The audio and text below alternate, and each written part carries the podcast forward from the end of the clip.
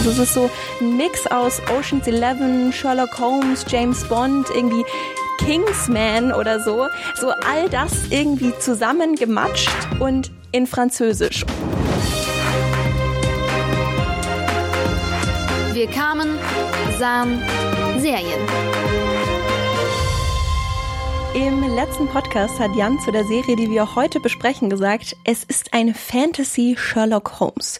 Und um diesen angeblichen Fantasy Sherlock Holmes soll es in der heutigen Ausgabe von Wir kamen, sahen Serien gehen. Und obwohl ich nur die erste Folge von der neuen Netflix-Serie Lupin gesehen habe, Jan, äh, muss ich sagen, also die Einschätzung, sorry, aber die war ein bisschen Unsinn, fand ich. Ja, äh, da entschuldige ich mich an dieser Stelle direkt äh, mal zu Beginn dieser Folge. Ähm, ja, ich habe tatsächlich aus den Trailern was anderes wahrgenommen, als es dann am Ende tatsächlich war. Ähm, für mich sah die Serie, die wir jetzt äh, besprechen werden, ähm, ein bisschen aus wie eben so ein Fantasy Sherlock Holmes, aber das ist sie nicht. Ähm, ich weiß überhaupt nicht, wo du den Fantasy-Teil jemals hergeholt hast. Also ich will das mal ganz kurz am Anfang hier klarstellen. Netflix hat ein paar Trailer rausgehauen zu dieser Serie und bei einem steht Hauptdarsteller Omar Sy ähm, vor so einem Schreibtisch und er erzählt eben, dass er ein Buch geerbt hat ähm, und durch dieses Buch hat er verschiedene Möglichkeiten bekommen, äh, wie er an Reichtum kommt, wie er sich verwandeln kann und eben several lives to spend with, das war die, das englische Originalzitat und für mich klang das so, als könnte er mehrfach sterben sozusagen oder auf irgendeine Art und Weise eben several lives spenden. Das, damit war aber einfach nur gemeint, dass er sich halt so gut verkleiden kann, dass er verschiedene Identitäten einnehmen kann. Und das ist auch nicht so, dass dieses Buch ihm irgendwelche Fähigkeiten verleiht, sondern er lernt es halt einfach, weil er dieses Buch als so eine Art ja Anleitung nutzt. Und ähm, ja, deswegen war das, glaube ich, ein bisschen missverständlich von Netflix dargestellt, vielleicht aber auch absichtlich. Um vielleicht auch so missverständlich von dir aufgenommen, aber ich nee. verstehe jetzt besser, nee, nee, was du meinst. Nee, nee, nee. Auf jeden Fall muss man sagen, in der Serie Lupin gibt es keine Magie, es gibt keine Fantasie, aber es gibt illegale Machenschaften. Ich glaube, so kann man es darstellen. Also mein, ich habe die die Serie mit meiner Freundin zusammengeschaut und sie hat es zusammengefasst als ein oder wie Sherlock Holmes nur sehr viel illegaler. Und ich finde, das ist eigentlich was, was diese Serie schon sehr gut beschreibt, damit jeder jetzt weiß, was auf ihn zukommt mit dieser Folge, würde ich sagen. Genau, und diese Serie, die basiert auch auf einem Buch. Aber jetzt haben wir schon viel drüber geredet. Wichtig ist es auch mal nochmal zu sagen, wir haben es letzte Folge schon mal ein bisschen angerissen, worum es geht, aber da wir jetzt genauer Bescheid wissen, worum es geht, wollen wir euch da auch mit ein bisschen mit einbeziehen. Genau, und deswegen kommen wir als erstes zum Inhalt und äh, ja, darum geht's jetzt eben in Lupin. Gegenwart, Vergangenheit und ein bisschen zwischendurch. All diese Zeitebenen werden in Lupin erzählt. Angefangen hat alles im Jahr 1995, als der Vater von Hassan Diop fälschlicherweise des Diebstahls eines über 20 Millionen Euro teuren Colliers beschuldigt und ins Gefängnis gesteckt wird. Kurz darauf nimmt er sich das Leben. Zurück bleibt der 14-jährige Hassan, der seine Kindheit von da an im Heim verbringt. Dabei entdeckt er die Geschichten des sogenannten Gentleman-Gauners Arsène Lupin in einem Buch, das ihm sein Vater hinterlassen hat. 25 Jahre später sieht sich Hassan selbst als eine Art Reinkarnation Lupins und kann seiner Identität im Handumdrehen wechseln, ist ein Meister der Tarnung und jedem anderen immer mindestens einen Schritt voraus. Das muss er auch sein, als er eben genau das Collier von damals stiehlt, Teil seines Plans, Rache für den Tod seines Vaters zu nehmen. Gleichzeitig will Hassan aber ein guter Vater sein und darf unter keinen Umständen seine Fassade auffliegen lassen. Mit dem Inhalt muss man auch sagen, ist noch nicht zu viel verraten. Absolut nicht. Ähm, also das ist im Prinzip ein wenig auch die, das Setup für die erste Folge, ähm, das, was man mitnehmen kann. Und äh, danach kommt auch nicht mehr viel, muss man sagen. Also ich weiß nicht, inhaltlich hoffe ich, kommt schon noch viel, aber so von Folgentechnisch, ich war ein bisschen geschockt, als du mir gesagt hast, es sind nur fünf Folgen. Ja, das, was wir jetzt behandeln, ist nicht die erste Staffel von Lupin, sondern der erste Teil der ersten Staffel. Ich gehe davon aus, dass man hier recht schnell Nachschub liefern wird, weil die Serie, so wie kann man auch schon mal sagen, oder die, dieser Teil mittendrin endet. Also es ist wirklich nicht eine abgeschlossene Staffel, es ist keine abgeschlossene Handlung, sondern es sind wirklich ein paar Teile. Trotzdem bietet es sich an, über diese Serie so zu sprechen, wie wir es machen, dass Amelie, dass du nur die erste Folge gesehen hast und ich eben alle fünf Folgen, weil es ist wieder mal eine Serie, wo meiner Meinung nach die erste Folge nicht repräsentativ ist für diese fünf Folgen zumindest schon mal, also für diesen ersten Teil. Der Trend setzt sich fort, das war ja beim Damen-Gambit auch schon so gewesen. Als, als würde Netflix sich perfekt auf unsere, auf, auf, unsere, auf unser, Kon auf unser Konzept, Konzept ja, äh, äh, einstellen und äh, genau darauf abzielen. Ähm, ganz kurz zu den, ähm, zu so ein paar Zahlen zu der Serie. Wir haben jetzt ja schon gehört, worum es geht. Wir greifen das gleich auch nochmal ein bisschen genauer auf. Ähm, nur mal kurz, um ein paar Zahlen gesagt zu haben. Also wir haben allen voran Omar Sy, ähm, beziehungsweise jetzt keine Zahl, aber es ist auf jeden Fall ein wichtiges wichtiger Fakt zu dieser Serie ist Omar Sy, ähm, der Hauptdarsteller, bekannt aus ziemlich beste Freunde. Wir haben sie auch äh, in der letzten Folge in unserer Vorschau schon angesprochen. Weitere SchauspielerInnen sind eher unbekannt, ähm, waren mir zumindest nicht bekannt und ich glaube dir auch nicht. Du Nein. schüttelst mit dem Kopf, das ist gut, das können unsere Zuhörer auch gut sehen, Amelie. Ich habe auch noch Nein gesagt. Okay.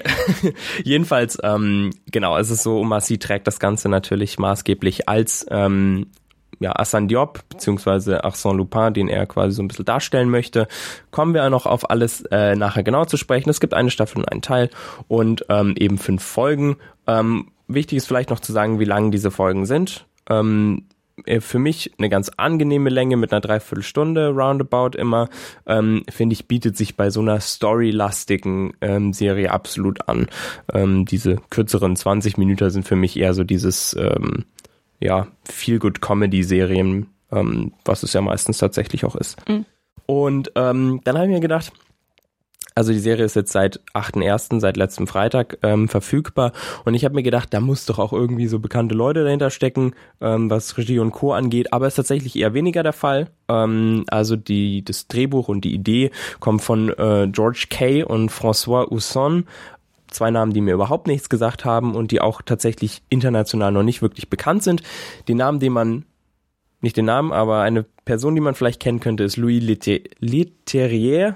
Gott, diese französischen Namen, die werden mich heute killen. Ich ähm, auch. Hat zum Beispiel an die unfassbaren Now You See Me mitgewirkt, an der unglaubliche Hulk, Kampf der Titanen, The Transporter und so weiter und so fort. Ähm, und ich finde, da man weiß, dass er die erste Folge inszeniert hat und die anderen nicht, finde ich, sieht man da so ein bisschen einen Unterschied. Also da sieht man so ein bisschen mehr, mehr Hollywood-Touch. Ja, ich wollte gerade sagen, weil ich weiß gar nicht, ob wir schon erwähnt haben, aber es ist eine französische Serie, also keine äh, Mache aus Hollywood. Und ähm, da muss man sagen, aus der ersten Folge hätte ich das jetzt so nicht erkannt, wenn man jetzt einen gewissen Stil den französischen Filmen auch häufig zuordnen kann. Finde ich, hat er doch was sehr Hollywood-deskes gehabt. Ähm, deswegen vielleicht erklärt sich das dadurch so ein bisschen. Und das Ganze basiert eben auf einem relativ bekannten Buch anscheinend von äh, Maurice Leblanc, äh, Arsène Diop, äh, ein Gentleman, Deep Detektiv. Das hat sich, glaube ich, mit der Zeit mal gewandelt. Gentleman Gauner. Gentleman Gauner. Ja, ja. Oh, vielen Dank. äh, und das ist so ein bisschen wie so eine Reihe wie ähm, Agatha Christie mit ihrem Hercule Poirot oder äh, Miss Marple oder eben Arthur Conan Doyle mit seinem äh, Sherlock Holmes und ist in Frankreich, glaube ich, großer Hit auch. Ist sehr bekannt. super bekannt, auch international sehr bekannt. Äh, Amelie, du meintest, sein Vater kennt es. Ja. Wir, wir kennen es tatsächlich weniger deswegen für mich direkt so ein kleiner Pluspunkt an dieser Serie, weil ich kannte die Figur des Arsène Lupin bisher nicht.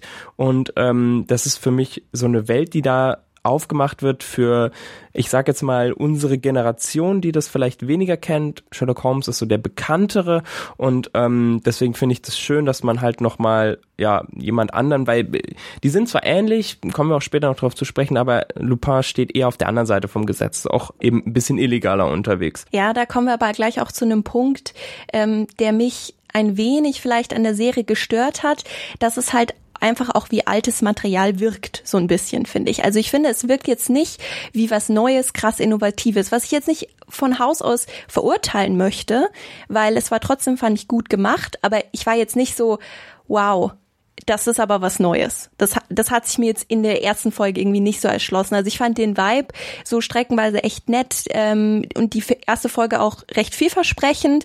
Ähm, schöne Bilder in Paris mit dem Louvre und so weiter, natürlich sehr, sehr cool.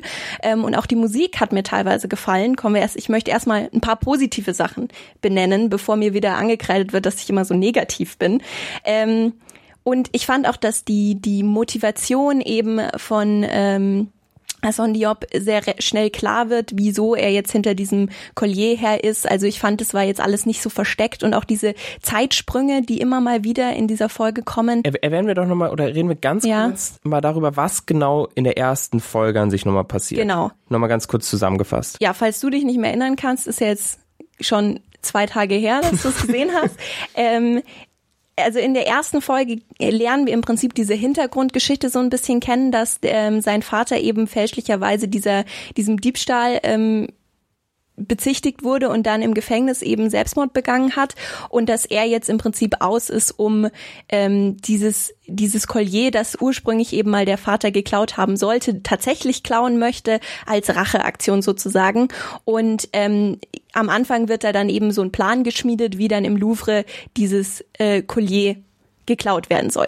Und da muss ich sagen, am Anfang dachte ich, meine Güte, dieser Plan, der wurde ja echt in fünf Minuten auf dem Klo erarbeitet. Also es ist so schlecht, aber dann dreht sich das Blatt natürlich wieder und äh, der Zuschauer ist begeistert davon, wie ähm, er das jetzt am Ende gemacht hat. Also ich finde, es ist so eine sehr krasse Setup-Folge für das kann der Junge und jetzt zeigen wir dir noch mehr, was er eigentlich wirklich so drauf hat. Ja, Setup trifft's ganz gut, aber gleichzeitig ist es halt nicht nur, das kann er, sondern darauf das ist so die der Coup, auf dem alles aufbaut.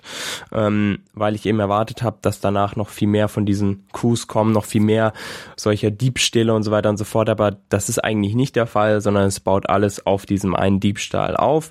Und man muss auch dazu sagen, dass er ähm, inzwischen eben nicht mehr der 14-jährige Asan ist, sondern eben 25 Jahre später das Ganze spielt. Er ist inzwischen Ende 30, hat auch ähm, eine Ex-Freundin und einen Sohn. Trotzdem finde ich es insgesamt so ein bisschen kompliziert. Ähm, Vielleicht dargestellt. auch ein bisschen eine Komplexität, die es manchmal nicht gebraucht hätte. Dadurch, dass es sich eben nur auf äh, ihn fokussiert, die Serie und auch wirklich ehrlich gesagt alle anderen Charaktere jetzt in der ersten Folge zumindest komplett so absolute Nebenfiguren sind, geht's, weil man wirklich auch nur sich auf ihn und seine Lebensgeschichte konzentriert. Genau, also es gibt auch weiterhin eigentlich nur ihn als eigene einzelne Hauptfigur. Also alle anderen Figuren sind so Nebenfiguren, die zwar mal ein bisschen mehr zu tun haben, mal ein bisschen weniger, aber es ist wirklich Omar Sy als Hassan Diop, der das Ganze hier maßgeblich auf seinen Schultern trägt.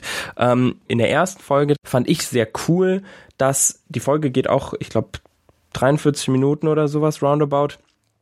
Und nach 36 Minuten, ich habe sogar extra nachgeguckt, nach 36 Minuten, ähm, nachdem dieser Coup quasi schon passiert ist, wird gesagt, zwei Wochen vorher. Und dann wird erklärt, was eigentlich die Vorgeschichte dafür ist.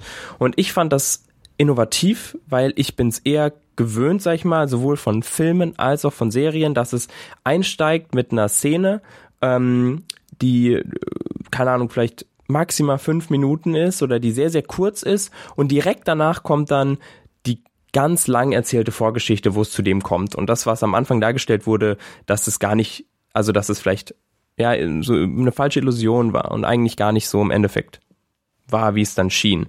Und ich fand es schön, dass damit so ein bisschen gebrochen wurde. Wir hatten eine fast die gesamte Folge und dann wird erst gesagt, was quasi davor passiert und du bist aber hast schon kapiert, worum es eigentlich geht und kriegst dann dieses Hintergrundwissen und das habe ich zu dem Zeitpunkt noch gar nicht wirklich hinterfragt gehabt.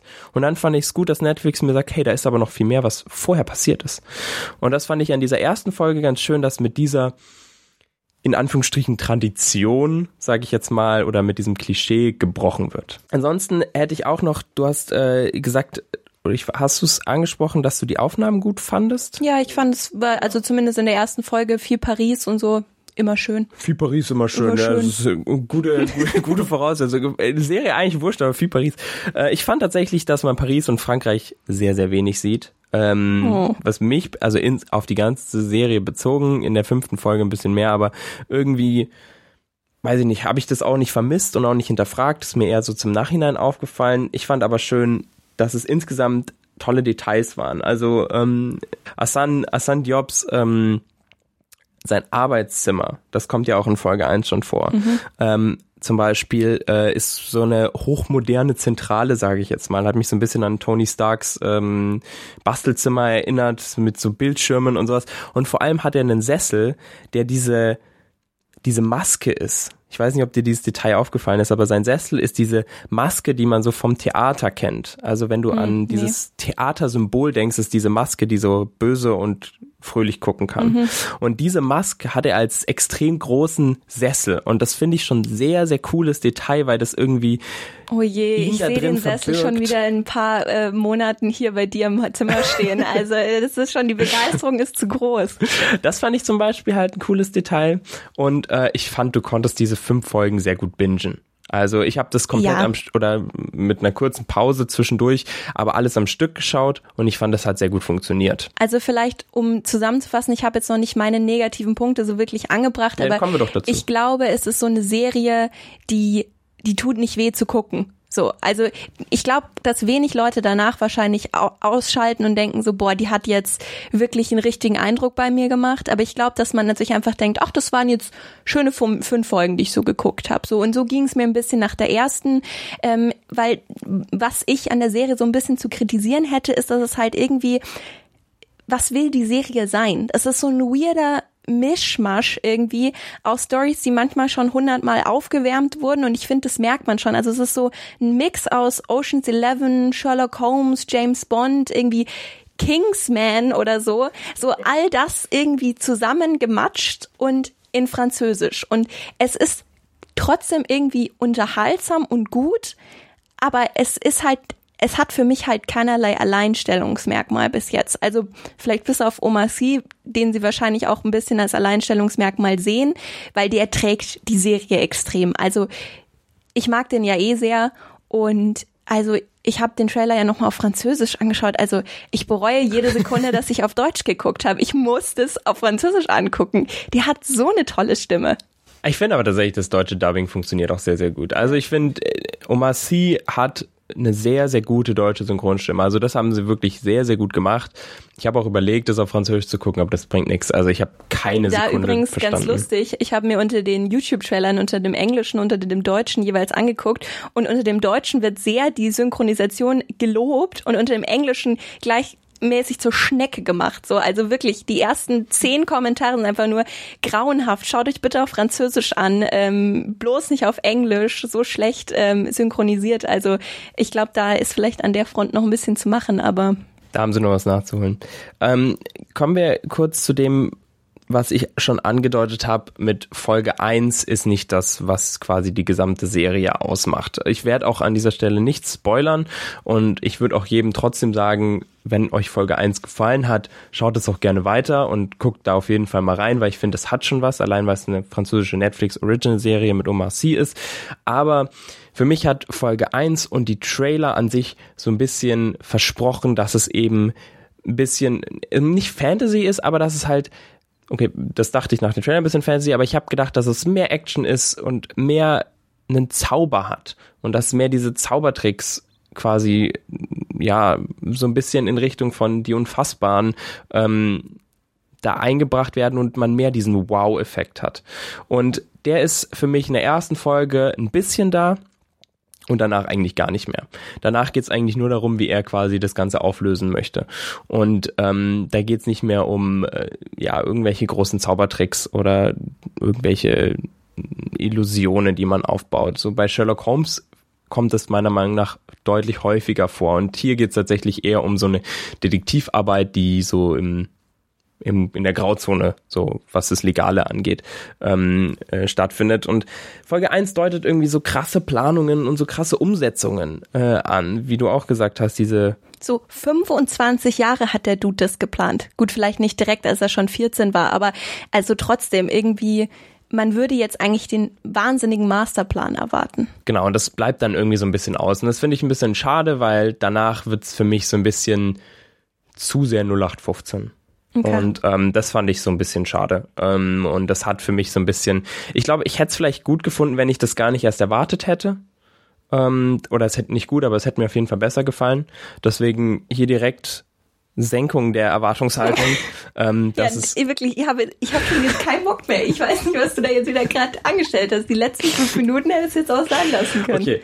Ich bin mit meinem Teil dazu fertig. Dann kommen wir doch zu dem Teil, der diese Serie sehenswert macht, und zwar zu Oma C. Ja. Reden wir doch ein bisschen über ihn. Bitte. Ähm, Omar Sy, 42 Jahre alt, 1,90 Meter groß. Oh, ja, aber jetzt kommen wirklich, jetzt kommen die Fakten.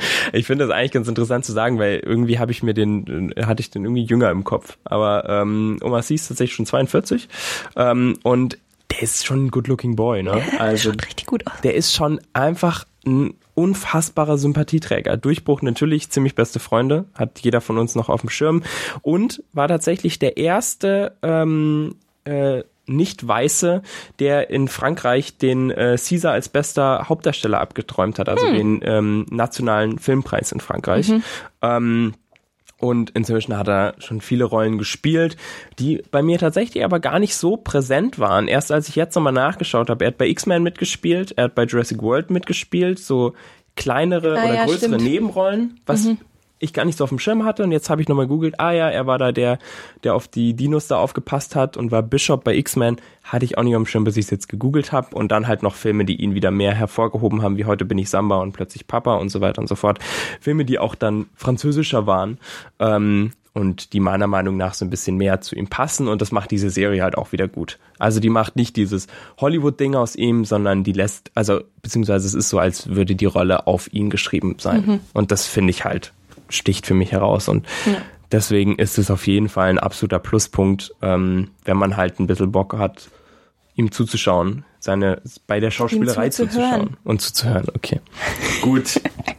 Willst du zu Omasi noch was ergänzen, Amelie? Nö, ich, ich genieße den Mann einfach. Ich gucke den gerne an, ich höre dem gerne zu. Ich wusste noch nicht, dass er 1,90 groß ist, aber danke, jetzt bin ich informiert. Gern geschehen. Amelie, du hast aber ein bisschen äh, recherchiert, was Social Media und Co sagen. Ja, äh, da kann hast du noch was hinzuzufügen zu dem, was du schon angedeutet hast? Nur, dass ich, dass ich nicht die einzige Person bin, die sich sehr auf Omasi freut. Also ähm, wenn man sich die, die Kommentare äh, mal anschaut, so, dann hat man das Gefühl, der, der Mann verkauft die Sendung so. Also er ist wirklich da habe ich jetzt keinen gesehen, der sich gedacht hat, so, oh, äh, richtig coole Handlung, ich schaue es wegen der Handlung an, sondern jeder schreibt einfach nur, oh Oma Sie bringt mich allein dazu, mir die Serie anzuschauen, richtig gut. Also hier da ist der Hype einfach richtig groß und ich glaube, durch ihn ähm, wird die Serie auch einfach ähm, ein bisschen an Größe auf jeden Fall gewinnen. Meinst du so 1,90 an Größe? 1,90 an Größe. Okay. Ähm, ja, also es wird auf jeden Fall im Internet ein bisschen gehypt. Ich habe mir dann mal angeguckt, wie es denn so mit den, ähm, ja, wie es an, nee, andersrum, wie die Rezensionen so sind auf mhm. den größten Plattformen. Ähm, ich habe, also wir nehmen jetzt gerade diese Aufnahme hier äh, am Samstag auf. Ich habe am Freitag die Serie geguckt, Samstag heute nehmen wir auf und am Sonntag wird sie ja veröffentlicht. Das ist in dem Falle wichtig, weil ich habe gestern mir angeguckt, wie so zum Beispiel die Rezensionen bei IMDb sind und da war sie bei 6,9. Mhm. Ähm, und dachte ich so, ja, ist ja okay. Das waren so um die 300, 400 Reviews schon. Und jetzt habe ich ähm, heute, äh, so zwölf Stunden später, nochmal nachgeguckt und es war einfach auf 7,4 gestiegen. Und äh, inzwischen über 1200 Leute, die oh, sich das, diese, dieses bewertet haben. Und ich könnte mir halt vorstellen, dass das im Laufe der Zeit noch hochgeht, ähm, je mehr Leute das gucken, je mehr Leute auf Umasi ähm, äh, aufspringen, sozusagen auf den Zug aufspringen und sich das anschauen. Ähm, Metacritic mit 85 ähm, Durchschnitt, würde ich sagen. Rotten Tomatoes erstaunlich stark, 100% bei den, bei den Kritikern. Ähm, kann ich nicht ganz nachvollziehen, finde ich ein bisschen zu also, krass. Also über Rotten Tomatoes machen wir auch mal eine Episode, ich sag's dir. Weil also deine Begeisterung, ähm, das muss man auch mal einsortieren. 100 Prozent. Ja, keiner. Ich will es aber trotzdem hier gesagt haben, weil ja, das ja. für viele ja okay. ein wichtiger Wert ist. Gut, gut. Bei den User-Ratings liegt es nur bei 83 Prozent hier ne, an der Stelle. Nächster Punkt. Ähm, normalerweise war ja immer ich die äh, hier sich ein bisschen den Reality-Check äh, angeschaut hat, aber da du dieses Mal die ganze Serie gesehen hast oder den ersten Teil der ersten Staffel, wir wollen ja diesmal ganz genau sein, habe ich dir das einfach mal überlassen. Yes. Ähm, und habe eigentlich nicht erwartet, dass da viel bei rauskommt, weil die Geschichte eines magischen äh, oder nicht magischen, aber Tarnungskünstlers äh, und Meisterdiebs ja. habe ich jetzt nicht für habe ich jetzt doch für frei erfunden gehalten. Habe ich mich denn da getäuscht? Jein. Ähm, also es wird jetzt ein bisschen monologmäßig hier. Du darfst mich gerne jederzeit unterbrechen, wenn du zu irgendwas eine Frage einwerfen möchtest, damit ich nicht zu sehr hier durchballer. Ähm, ich habe mir das so ein bisschen überlegt. Äh, ich möchte, oder bevor ich die Serie geguckt habe, wollte ich ein bisschen darauf achten, wie real können denn diese Zaubertricks sein, die halt so ein bisschen angedeutet wurden. Ähm, weil ich habe so ein bisschen was in Richtung Now You See Me erwartet. Das Ding ist, diese Zaubertricks gibt's kaum das habe ich jetzt schon ein paar Mal betont. Und vor allem werden sie innerhalb der Folgen sehr schnell, sehr logisch aufgeklärt. Deswegen möchte ich dazu an dieser Stelle fast okay. gar nichts sagen, weil das würde dann nur spoilern. Ähm, ich sage halt so viel dazu, dass so wie es halt in der Serie passiert, könnte es auch in echt passieren, außer dass die Polizei vielleicht nicht ganz so unfähig ist in echt. Ähm, was aber tatsächlich der Fall ist, ist nämlich, ähm, dass Arsène Lupin eben eine Figur ist, die sich ja toll wandeln kann, die sich äh, verkleiden kann, die sich äh, maskieren kann und alles und deshalb wenig auffällt. Und da war es tatsächlich bei mir so, dass ich ihm diese verschiedenen Verkleidungen zwar angesehen habe, weil er andere Klamotten angezogen hat, aber so wie er sich geschminkt hat und Make-up und sowas in gewissen Szenen, da habe ich nicht verstanden, warum Leute ihn nicht erkennen. Mhm. Vielleicht ist es, weil ich da mehr drin bin und mehr halt auf diese Figur fokussiert war, aber das habe ich der Serie nicht ganz so abgenommen, diese, diese, ähm, diesen Verkleidungskünstler. Das mhm. war mir ein bisschen zu oft erwähnt, wie toll er sich denn verkleiden kann und dann zu schlecht umgesetzt. Also es gab eine Szene ähm, in, gegen eine, in einer späteren Folge, ich glaube in der vierten Folge, wo es deutlich wird, ähm, wo er dann wirklich sehr, sehr viel gemacht hat und noch ein Bart aufgeklebt und so weiter und so fort, aber sonst ähm, habe ich ihm das nicht so ganz abgenommen, dass, dass, dass alle Leute ihn anders beschreiben oder wahrnehmen. Also das fand ich so ein bisschen, hm, da muss ich sagen, was den Reality-Check angeht, könnte ich mir nicht vorstellen, dass es so gut auffällt. Aber worauf halt viel angespielt wird, ist, dass er eben nicht weiß ist und deshalb vielleicht bei vielen nicht so auf dem Schirm ist. Mhm. Also es gibt auch ein Zitat aus dem Trailer und aus der ersten Folge, wo er sagt, die Leute ähm, sehen ihn, aber sie sehen ihn nicht an oder nehmen mhm. ihn nicht richtig wahr. Also da muss man auch sagen, da fand ich ähm, auch gut von der Serie, die hat immer so kleine Fingerzeige auf Alltagsrassismus gegeben Absolut. und das auch schon in der ersten Folge sehr regelmäßig und ich finde, es bietet sich in dem Fall natürlich auch extrem an, weil wir haben ja schon vorhin mal gesagt, die Geschichte ist schon recht alt und ähm, auch bei allen äh, Geschichten, die, also allen verschiedenen Verfilmungen, ähm, die schon mal gemacht werden, ist, glaube ich, Oma C tatsächlich die erste Person of Color, die diese Figur spielt. Und deswegen finde ich das auch gut, dass da das auch noch mit ein bisschen eingebaut wird und diese Fingerzeige mit dabei sind. Und vor allem bringt er auch seinen eigenen Style mit. Also er ist nicht dieser Arsène Lupin von ähm, 1900, der mit äh, Monokel und mit ähm, Zylinder auftritt, sondern er ist halt seine eigene Art und ähm, die zu ihm passt. Also zu einem 1,90 Meter großen und auch muskulösen Oma C würde das, glaube ich, auch also einfach nicht passen. 1,90 Meter, da. also dass das so wichtig das wird, ist schon hätte ich ja nicht gedacht. Das ist schon wichtig, du. Ähm, aber du hast angesprochen, ähm, die Figur des Arsène Lupin. Und deswegen möchte ich da nochmal kurz Reality-Check, wo mhm. kommt das Ganze denn her? Also, Lupin an sich erinnert, glaube ich, so ein bisschen für alle sowohl ein bisschen an Sherlock Holmes, aber auch so ein bisschen an Robin Hood. Er ist so ein bisschen, ähm, das wird in den späteren Folgen klar, ein bisschen auf der, ja, eben in der Grauzone, was Legalität angeht. Und ähm, er ist sehr viel von den Reichen nehmen und an die Armen geben. Also das ist tatsächlich so ein bisschen sein, sein Motto.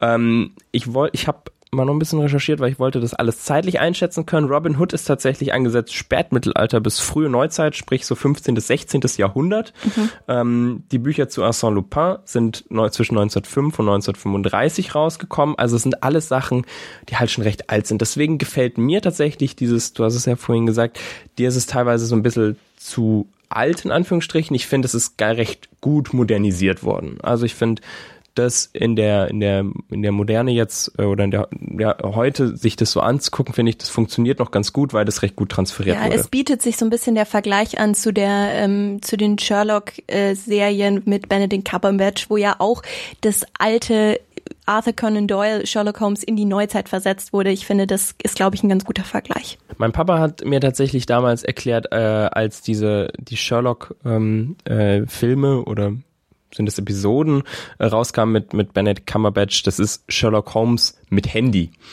ähm, und ich finde, es trifft es ganz gut. In dem Falle ist es halt Arsène Lupin mit ähm, ja, mit Medien, mit Internet, mit Tony Stark Vibes.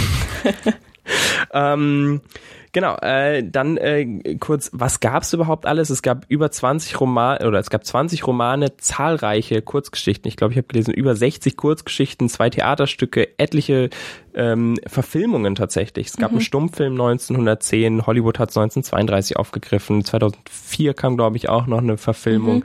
Mhm. Ja. Ähm, also es ist eine Geschichte, die schon viel aufgegriffen wurde. Es gab da auch sogar so noch, ja, es gab da sogar noch, ähm, also die Filme hatte ich auch auf dem Schirm, aber ähm, es gab tatsächlich auch Comicserien, Anime-Serien, Zeichentrickserien dazu und auch schon eine Fernsehserie in den 70ern.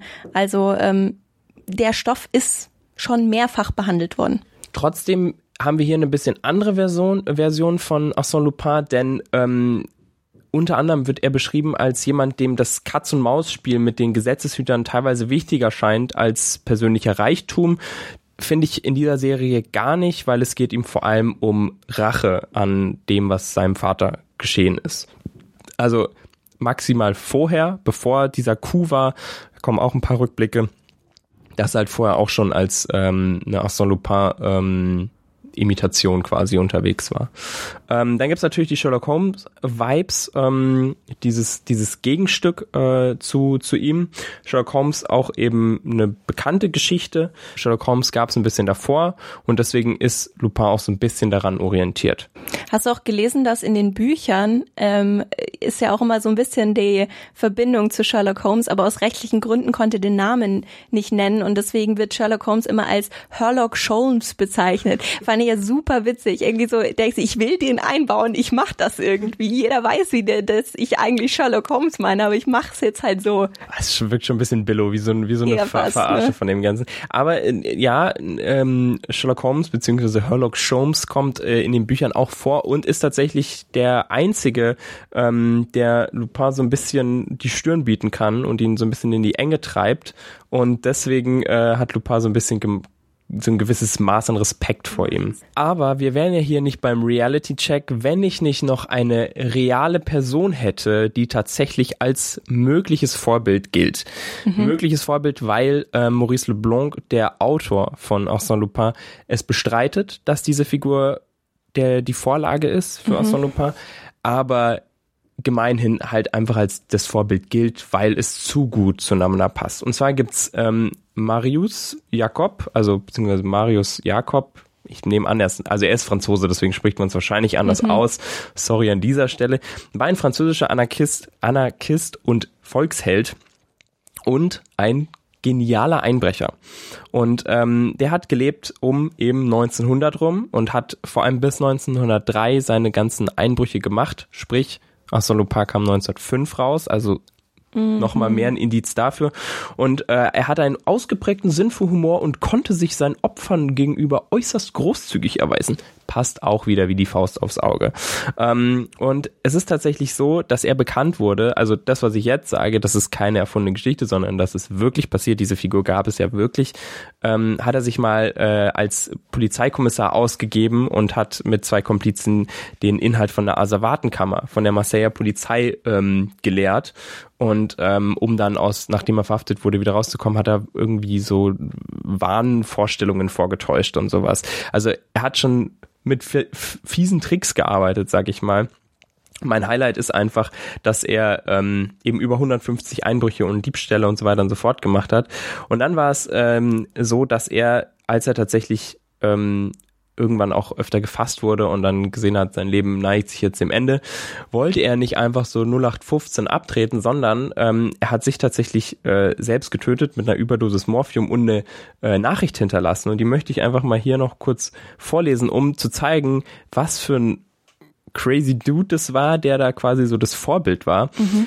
Er hat geschrieben, Wäsche gewaschen, ausgewrungen, getrocknet, aber nicht gebügelt. Ich habe keine Lust mehr. Entschuldigt, ihr findet zwei Liter Rosé neben dem Brotkorb. Zum Wohl. Nein. Also logischerweise auf Französisch. Aber das war so sein Abtreten. Nein. Und wenn du halt so durchs Leben gehst und so so, ja, so eine Figur bist, der, der ist auch, als er im Knast war, über 17 Mal konnte er nicht, hat er versucht zu fliehen und er hat es nie geschafft und so weiter und so fort. Also es ist total krass was das für eine Figur war, die es halt, oder was das für ein Mensch war. Also es wäre fast verschwendet, wenn man auf dem nicht eine eine Romanfigur aufbaut. Ja, er hat dann auch ähm, äh, bei französischen äh, Bürgerkriegen und sowas hat er äh, Revolutionäre bei sich aufgenommen und so und gilt deshalb auch als äh, als Volksheld. Mhm. Ähm, und ähm, ja, ich finde es super interessant tatsächlich, dass so eine Figur Vorbild für ein Buch war und dieses Buch jetzt Vorbild für diese Serie, die jetzt da ist, ähm, ist und das ist halt irgendwie so.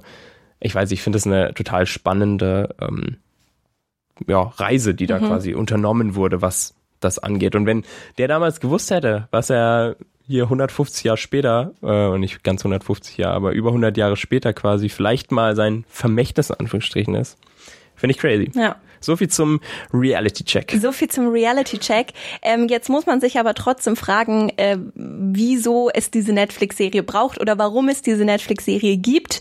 Und ähm, da würde ich einfach mal annehmen, dass es diese Serie gibt, weil es einfach sehr gut in die Netflix, momentane Netflix-Strategie hineinpasst, mehr in internationale Serien zu investieren. Also ich würde mal argumentieren, dass ein krasser Coup von Netflix ein, ähm, ein eine Geschichte, die in unserer Generation zumindest außerhalb Frankreichs sehr unbekannt ist, aber schon erprobt ist als Story, die sich gut macht bei Leuten, ähm, mit einem erfolgreichen Schauspieler als Netflix-Serie rauszubringen. Das ähm, funktioniert, glaube ich, äh, ist so ein bisschen die Taktik und wir werden sehen, ob sie aufgeht. Bis jetzt ja, ganz okay, aber wir werden sehen, wie es über den nächsten Monat sein wird. Aber da kommen wir mal zur Netflix internationalen Strategie, weil ich wollte mir gerne mal anschauen, ähm, wie Netflix denn eigentlich mit europäischen oder internationalen Serien momentan so umgeht und wie es bei Netflix leider immer der Fall ist, ist es mit Zahlen äußerst schwierig. Die sind immer sehr unrausgiebig ähm, zum Thema äh, Zahlen und Geschichten und so weiter. Aber ich habe einen Talk gefunden mit einem äh, von Netflix, der so ein bisschen vor inzwischen drei Jahren die Strategie so von Netflix ein bisschen versucht hat zu erläutern für ähm, Internationalisierung. Und da hat er sehr treffend immer formuliert, ähm, dass halt nur fünf Prozent der Weltbevölkerung tatsächlich Native Speaker von Englisch sind. Das heißt, ähm, die meisten Nutzer von den inzwischen über 200 Millionen Nutzern im Jahr 2020 von Netflix befinden sich außerhalb von den Vereinigten Staaten und deswegen sagt er, fanden sie es halt schon recht früh wichtig, in Geschichten aus anderen Orten zu investieren, weil gute Geschichten, Zitat von ihm, finden sich überall auf der Welt und ähm, deswegen, und er sagt, es ist einfach greifbarer, wenn es in dem, wenn es aus dem Land sozusagen kommt, dass es irgendwie näher dran ist an den Leuten. Und deswegen investiert Netflix jetzt schon seit 2012 in internationale Produktion und ihre erste eigene Produktion tatsächlich haben sie dann aber erst äh, 2014 angestoßen, also ein Original. Und ähm, sie haben eben seit 2012 rund 1,75 Milliarden Dollar also 1,65 Euro ungefähr, Millionen Euro, in europäische Produktionen investiert. Genau. Und die ersten Formate. Also, aber da zählt dann auch sowas dazu, wie was, zum Beispiel Dark, was jetzt eine deutsche Netflix Original ist. Korrekt, das zählt dann ja. aber auch zu international. Also, Korrekt. weil wir jetzt, für uns wäre es ja national, aber es ist offiziell eine internationale. Genau. Ja, also okay. immer von Netflix aus gesehen. Also die 1,75 Milliarden Dollar, die sind auch jetzt nur auf europäische Produktionen mhm. beschränkt, was aber den immensen Großteil davon ausmacht, muss man jetzt auch mal sagen. Und die ersten internationalen Serien, Original Netflix-Serien, die eben rausgekommen sind, war eine aus Mexiko und Surprise, eine aus Frankreich. Und zwar ähm, die Serie Marseille, die ist 2016 rausgekommen, also von dem Zeitpunkt, wo sie es in Auftrag gegeben haben, sind nochmal zwei Jahre vergangen, bis rausgekommen ist. Aber da muss man auch sagen, auch da haben sie schon auf Leute gesetzt, die im Ausland auch schon bekannt waren. Also da spielt Gérard Depardieu mit. Ich wollte gerade sagen, der, es, es kann Musik, niemand anders sein. Die Musik ist von Alexandre Desplas. Ähm, also das sind keine Randfiguren auf der internationalen Bühne. Also ich würde sagen, sie haben sich schon so ein bisschen versucht ähm, abzusichern. Und das ist auch in den jeweiligen Ländern sehr gut angekommen. Aber dann im November 2016 kam dann der große Durchbruch und zwar mit der Serie. Ich glaube, du hast sie nicht gesehen. Ich habe die gesehen. Äh, drei Prozent brasilianische ah. ähm, Zukunftsserie. Doch, ähm, ich habe ich hab tatsächlich mal eine Folge auf dein äh, Anraten ah, ja. gesehen. Genau. Genau. Ja. Und die ist eben nicht nur in Brasilien ein Mega-Hit geworden, sondern die wurde über der ganzen Welt eben geguckt. Dann kam Dark, da sind 90 Prozent der Zuschauer sind, kamen nicht aus Deutschland, Österreich oder Schweiz, das muss man sich eben auch mal geben. Und äh, Dark zum Beispiel war im Monat, nachdem es gelauncht wurde, war die Serie in 136 Ländern in Top 10. Also das ist hat ist schon auch eine was. gute Serie. Es ist eine Also- gute Serie. Und dann kam Haus des Geldes und dann war sowieso, da war die Sache durch. So, dann hat Netflix sich, glaube ich, gesagt, hey, da ist richtig Kohle eben zu holen. Ähm, und sie haben dann auch eben Umfragen ignoriert, dass Leute in den USA gesagt haben, also der Großteil der Amerikaner hat eine Umfrage zufolge gesagt, sie würden niemals eine fremdsprachige Produktion sehen, die nicht in englischer Sprache ist. Und haben sie einfach gesagt, ja, wurscht, wir, wir machen es trotzdem und haben dann eben weiter ähm, eben investiert in ähm, Serien über die ganze Welt. Und was ich dann tatsächlich sehr interessant fand, ähm, 2016 hat sich die EU mal eingemischt und hat eben gesagt, wir wollen eine 20% Quote haben von auf Streamingdiensten, jetzt Netflix oder Amazon Prime und so weiter, von europäischen Serien, äh, oder nicht Serien, sondern eu europäischen Inhalten. Also 20 Produktionen. Prozent eures Katalogs muss in der EU produziert sozusagen sein. Und das hat sich dann bis 2018 sogar nochmal ähm, erhöht auf 30 Prozent. Und es heißt tatsächlich auch so, dass ähm, die Mitgliedsländer selber nochmal Quoten setzen können. Also das ist nur die Mindestangabe. Und zum Beispiel hieß es ähm, 2016 noch, dass zum Beispiel in Frankreich ist der Prozentsatz 60. Also die Franzosen legen halt echt Wert so auf äh, ihr eigenes Zeug auch so ein bisschen. Und da muss man aber auch sagen, das ist jetzt Netflix nicht gerade schwer gefallen, weil die haben zu dem Zeitpunkt schon über 20 Prozent gehabt. Und ähm, Jetzt eben sind diese 30 Prozent eben äh, angestrebt und es wurde eben auch gesagt, wir wollen, dass ihr die bitte nicht irgendwie mit dem Algorithmus hinten in der Ecke verschachert, sondern die sollen auch prominent dargestellt sein. Man muss sie finden können und Netflix ist eben von diesen 30 Prozent gar nicht so weit weg. Das ist der Stand 2018 und seitdem hat sich ja auch nur noch eigentlich weiterentwickelt, dass eben noch mehr Serien rausgekommen sind. Genau, und wenn man sich mal anschaut ähm, in der EU, also ähm, jetzt von den neuesten Reports 2020, da ist jetzt äh, Großbritannien schon gar nicht mehr mit dabei, ähm, ist, wenn man sich anschaut, wo diese Filme und Serien herkommen, ähm, auf den Streaming-Portalen übergreifend, dann kommen 28 Prozent aus Frankreich, das ist der größte Anteil, und 27 aus Deutschland. Also das sind die zwei, die am meisten Serien-Content für die Video-on-Demand-Plattformen liefern. Und ähm, Krass, und Das- dann kennen wir kaum französische Serien. dann kennen wir kaum französische Serien, deswegen, das ist schon recht heftig, aber eben im alleine 2019 haben sie alleine 221 europäische Originale online gestellt, Netflix. Also das waren 80 mehr als im Jahr davor. Für 2020 habe ich jetzt keine neueren Zahlen gefunden, aber ähm, fand ich schon beeindruckend. Aber ich glaube, dass es auch viele Serien gibt, von denen wir uns gar nicht mal klar sind darüber, dass sie vielleicht europäische Serien sind.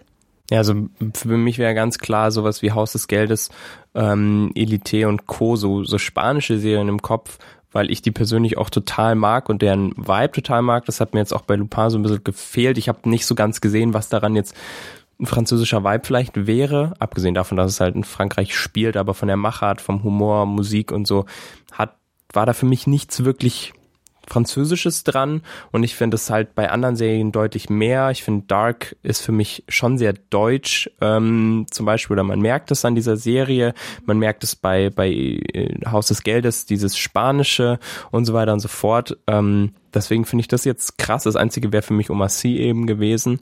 Ähm, aber gut, wenn, wenn das so funktioniert für die, ähm, wobei man vielleicht auch sagen muss, Haus des Geldes war ja ursprünglich eine Fernsehproduktion, eine spanische und wurde dann von Netflix übernommen, ähm, weil sie gemerkt haben, da ist Kohle zu holen. Ähm, aber diese, diese, dass diese Serien auch so viele Fortsetzungen bekommen, zeigt ja schon, wie erfolgreich internationale Serien sind. Also Dark war ursprünglich nicht geplant, so viele Fortsetzungen zu bekommen ähm, oder so, so lang rauszuzögern, Anführungsstrichen. Äh, Haus des Geldes ähm, wird ja jetzt immer mehr aufgeteilt. Also die zweite Staffel kriegt ja jetzt mehr als zwei Teile sozusagen, ähm, ist offen. Elite hat 400 Staffeln ähm, und so weiter und so fort. Und das sind Sachen, die einfach unfassbar erfolgreich sind. Aber vielleicht zeigt es auch so ein bisschen ähm, die Strategie von Netflix, dass sie eben relativ schnell gemerkt haben, hey, auch im ausländischen Markt ist viel zu holen und ähm, viel Talent da, das wir gerne fördern wollen und diese Chance auch genutzt haben und an der Zahl, also ich war schon schockiert über diese 221 Serien und Filme, weil ich eben einen Bruchteil davon kenne.